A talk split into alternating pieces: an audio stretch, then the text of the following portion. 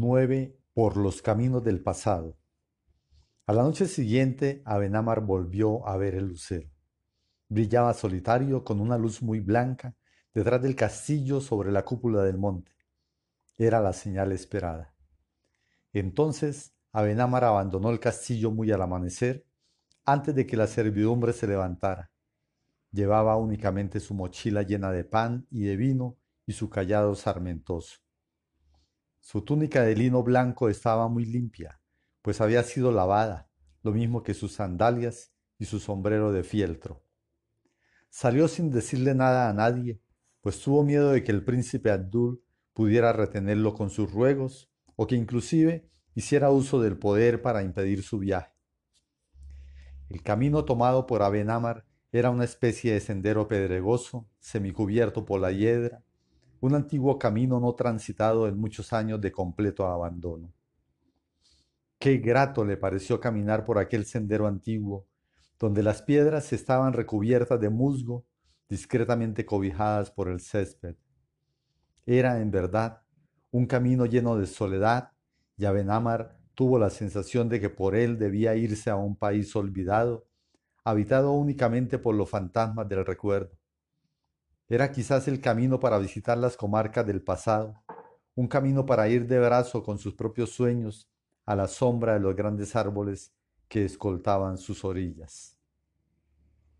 Abenamar observó que ninguno de esos árboles tenía frutos ni flores, y que eran de un color terroso, sin brillo, y que estaban allí clavados como ruinas de una naturaleza muerta desde hacía siglos. Observó también la ausencia de los pájaros y tuvo la sensación de que la brisa no corría.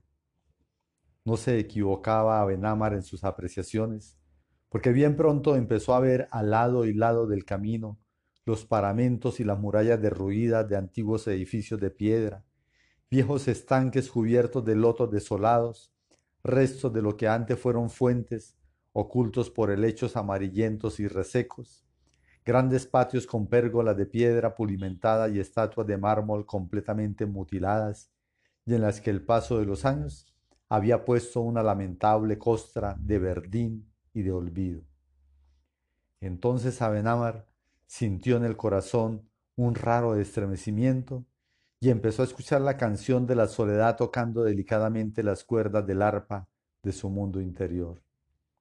Sintió caer sobre su espíritu una menuda lluvia de pétalos marchitos, y luego, muy hondo, en lo más profundo de su ser, sintió que un río de hojas secas, doradas por el sol, se iba deslizando lentamente, mientras escuchaba el rumor de muchas arpas antiguas que acompañaban su propia arpa interior tañendo melodías ignotas.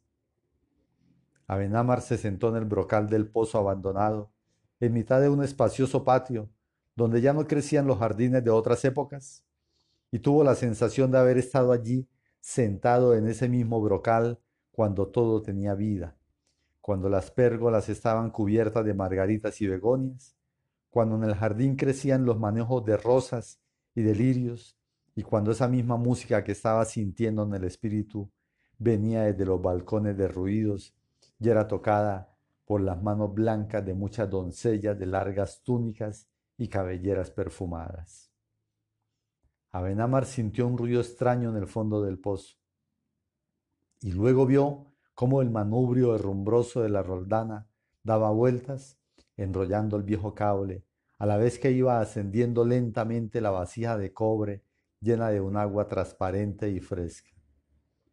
Abenamar volvió luego la vista hacia los balcones derruidos y los vio llenos de flores, y ya no vio más los escombros, sino más bien las hermosas ventanas entreabiertas y adentro en las alcobas la luz resplandeciente de muchas lámparas, y escuchó el murmullo de las risas juveniles y luego la voz cálida y sensual de un trovador que musitaba la canción del olvido. Y todo a su alrededor cobró vida, y los jardines se llenaron de flores, y de la fuente de piedra brotó el agua en transparentes surtidores, y se escuchó también el rumor del arroyo lejano, y el viento corrió por vez primera haciendo sonar las hojas de los árboles, y de todas las flores salió aquel aroma de recuerdo que llegó hasta el centro del patio, donde estaba Abenamar, sentado en el brocal del pozo, viajando por los caminos de la eternidad. Entonces Abenamar sintió algo como un murmullo, que no supo de dónde provenía, solo hasta cuando el murmullo se hizo voz y la sintió dentro de él mismo porque era la voz de su conciencia. Continuaba sentado en el brocal del pozo, como sumido en un sueño profundo, pero sentía que el río de su voz interior iba saliendo para poderla escuchar con sus oídos, y oyó que le decía, Abenamar, estás viajando por los caminos del recuerdo, que son los caminos de la vida. Muchas cosas han pasado aquí, donde ahora te sientas a descansar, y lo que ves proyectado en tu mundo interior es la pura verdad, porque eso pasó hace muchos años. Todo pasa en la vida de los hombres como un viento que va muy lejos y luego, y luego se devuelve, como la gota de agua que va al mar y luego se hace nube para caer a nuestros pies. Y tú, Abenamar, también estás aquí desde el principio de los siglos, porque has estado en todas partes. Algún día estabas en el fondo de ese pozo y alguien te sacó moviendo el manubrio de la roldana, porque tres cuartas partes de tu cuerpo son agua que puede ser tan pura como la que estás viendo en la vasija. ¿De qué te asombras, pues? También has ido al mar y has corrido por los ríos y has brotado en surtidores en la fuente que tienes enfrente. También has estado en el aroma de la flor y en el sabor de las frutas y eres tan eterno como cualquier partícula del mundo. ¿De qué te quejas, pues, y niegas la existencia del tiempo? El tiempo eres tú, Abenamar, porque también eres la eternidad. Lo único que muere en ti es la forma del ser, pero no el ser mismo. Poco a poco te vas transformando en cosas nuevas y te vas dispersando en todas ellas y te vas diseminando en millones de partículas que hacen parte de millares de cosas. Estas ruinas que ves aquí fueron la ciudad más bella de toda la comarca. Y esas risas y ese canto del trovador que has escuchado hace un instante fueron la expresión de alegría de gentes que vivieron hace siglos. ¿Y quién puede negar que esas mismas risas y ese mismo canto estén sonando ahora lo mismo que hace siglos en alguna parte de la tierra? Esta fue una ciudad próspera y rica en la época de la dominación romana. Por aquí pasaron luego los ejércitos de un rey devastando ciudades, cabalgando los corceles de la muerte, y con teas encendidas le prendieron fuego después de saquearla y dar muerte a todos los que la habitaban. Por el camino de piedra que has andado, pasaron las legiones de soldados con sus teas, y por el mismo camino se llevaron el botín de su saqueo. ¿Dónde está ese rey incendiario y saqueador? Hace poco lo has visto en el castillo que has abandonado. El río de su sangre ha pasado por varias generaciones hasta llegar a él, y lo has visto asesinando ciervos y venados en el bosque cercano. Nada ha cambiado en su esencia. Y esta ciudad perdida y olvidada algún día resurgirá con otras formas, con otra arquitectura, y aquí mismo volverán a brotar las flores y a correr el agua fresca, porque en la fragilidad de cada rosa se estremece la eternidad de todas las rosas, y en el rumor del agua está la voz del tiempo recordándonos que es solo apenas el rumor de lo que va y de lo que viene. Porque eso es lo que hemos sido. Nos hemos sido como una, con una forma y hemos vuelto con otras. Ayer fuimos la flor y hoy somos el hombre. Sin embargo, ¿qué seremos mañana cuando la tierra haya caído de nuevo en nuestros ojos y todos nuestros tejidos se hayan desintegrado? Cuando volvamos a ser simplemente un conjunto de átomos confundidos con la Tierra? Pero no pienses más en esto, Abenamar, sigue adelante. Abandona estas ruinas que todo lo que ha sido tiene el poder de lastimar el corazón. Todo ello nos pone frente a la fragilidad del hombre. Además, la guerra y el olvido producen un viento de soledad que al pasar por las cuerdas de tu arpa hacen sonar una melodía muy triste. Cuando Abenamar despertó de su sueño, las sombras de la tarde habían caído sobre las ruinas de la ciudad perdida. Entonces, siguiendo la voz de su conciencia, decidió abandonar aquel lugar tan desolado siguió detrás del lucero que empezaba a brillar de nuevo sobre la cúpula de los lejanos montes. Cuando Abenamar caminaba por la última calle de la ciudad en ruinas, antes de abandonarla, sintió de repente un canturreo melancólico y algo desarticulado que provenía de los escombros de lo que antes había sido una mansión señorial. Era una canción muy antigua, a juzgar por el dialecto en que era cantada. Detuvo su paso para escuchar mejor, porque tuvo la sensación de que estaba todavía en el mundo alucinado de sus sueños. La canción seguía escuchándose con insistencia. Era una voz cansada y triste, como la de un viejo perdido entre su soledad.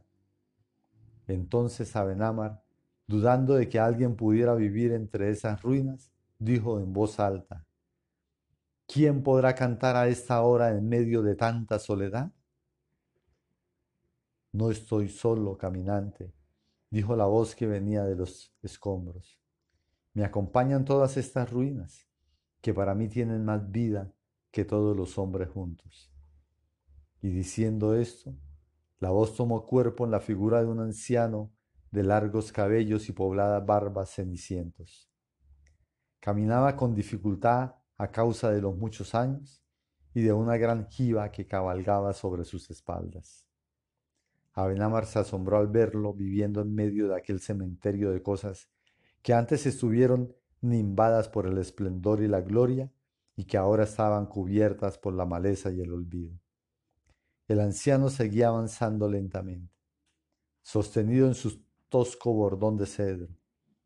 Entonces Abenamar le dijo, ¿no te da miedo de la noche que llega? El anciano le respondió con desdén, todos los días son noches para mí. Y luego, como para reafirmar lo dicho antes, agregó con mucho énfasis, yo vivo entre la noche. Y después se quedó mirando a Abenamar con sus ojos opacos y tristes, pero en realidad estaban mirando algo inexistente. Abenamar comprendió al instante que el anciano era ciego y entonces le dijo, Ya veo, amigo mío, dices que vives entre la noche porque no distingues el día. Te equivocas, caminante. Puedo distinguir el día de la noche porque siento el sol sobre mi cuerpo. Además, cuando toco estas ruinas, ellas me transmiten el estado del tiempo. Si yo vivo entre la noche es porque estoy metido entre un pozo muy oscuro que no me permite ver las formas ni los colores. Abenamar al principio no podía entender ese lenguaje lleno de símbolos y entonces le dijo, No te entiendo, amigo mío. Puedes distinguir la noche y el día y sin embargo dices que estás metido entre un pozo muy oscuro. Yo solo te veo metido entre estas ruinas sombrías. El anciano, entonces, palpando con cautela una de las paredes derruidas y luego recostándose en ella, le dijo lentamente, No puedes entenderme porque tus ojos no te dejan. Tienes una parte de tu ser metida entre tu cuerpo y otra metida dentro de tu mundo exterior. Yo tengo todo mi ser metido dentro de mí mismo y todo lo que veo está dentro de mí, y sin embargo puedo ver todas las cosas. Veo dentro de la oscuridad como los gatos. Las pupilas de mi alma están abiertas a todo y puedo verte con todos mis sentidos. Por el timbre de tu voz puedo saber que eres alto y delgado y que vas persiguiendo un lucero. Abenamar se quedó sorprendido al escuchar las palabras del viejo, tan llenas de sabiduría, y luego le dijo con el temor que infunden todos los hombres sabios, que no es otro que el temor que el hombre le tiene a la verdad. ¿Cómo sabes que voy detrás de un lucero? Entonces el viejo le repuso, ya te lo he dicho, me he dado cuenta por el timbre de tu voz. De nuestra alma van fluyendo nuestras intenciones a través de todo lo que hacemos. A través de nuestros movimientos, de nuestros gestos se reflejan todas nuestras inquietudes y deseos. Vosotros los videntes los descubrís únicamente en la mirada, porque es lo más expresivo de todo.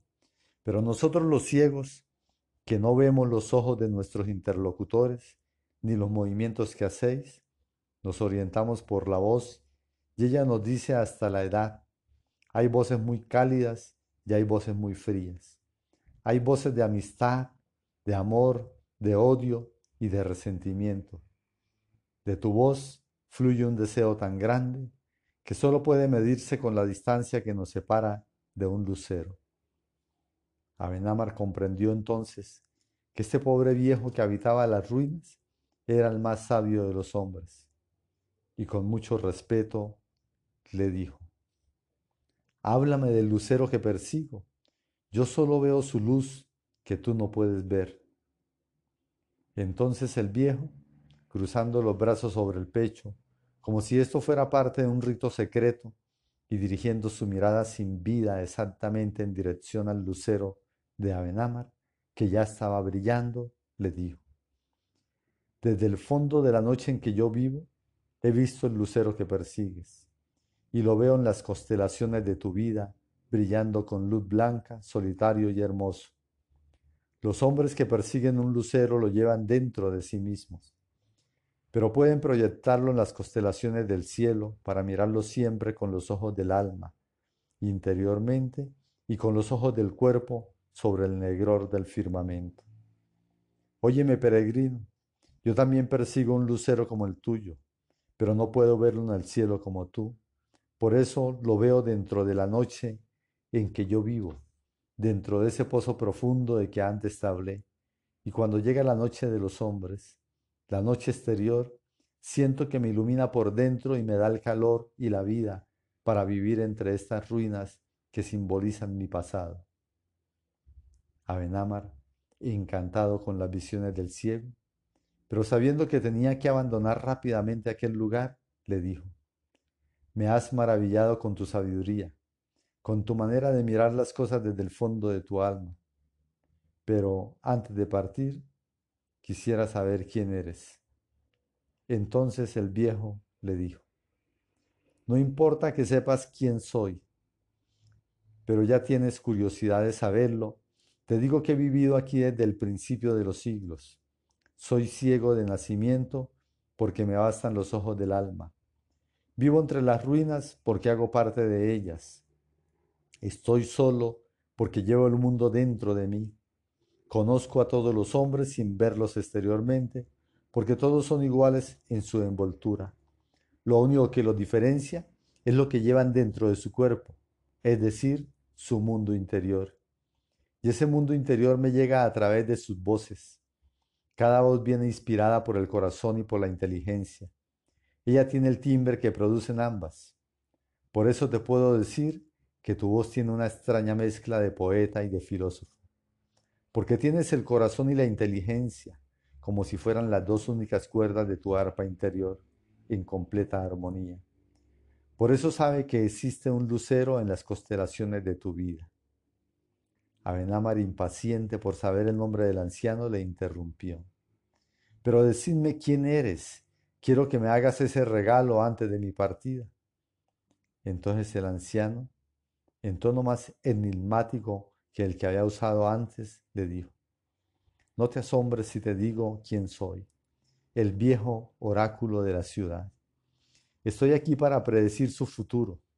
La ciudad en ruinas apenas duerme el sueño de su olvido, pero algún día despertará de su sueño y volverá a vivir nuevos años de esplendor. Entonces la noche cayó por completo y Abenamar dejó de ver al viejo y dejó también de escuchar su voz. Fiel a su conciencia, Abenamar abandonó las ruinas de la ciudad perdida y siguió el camino detrás del lucero que seguía brillando sobre los montes lejanos.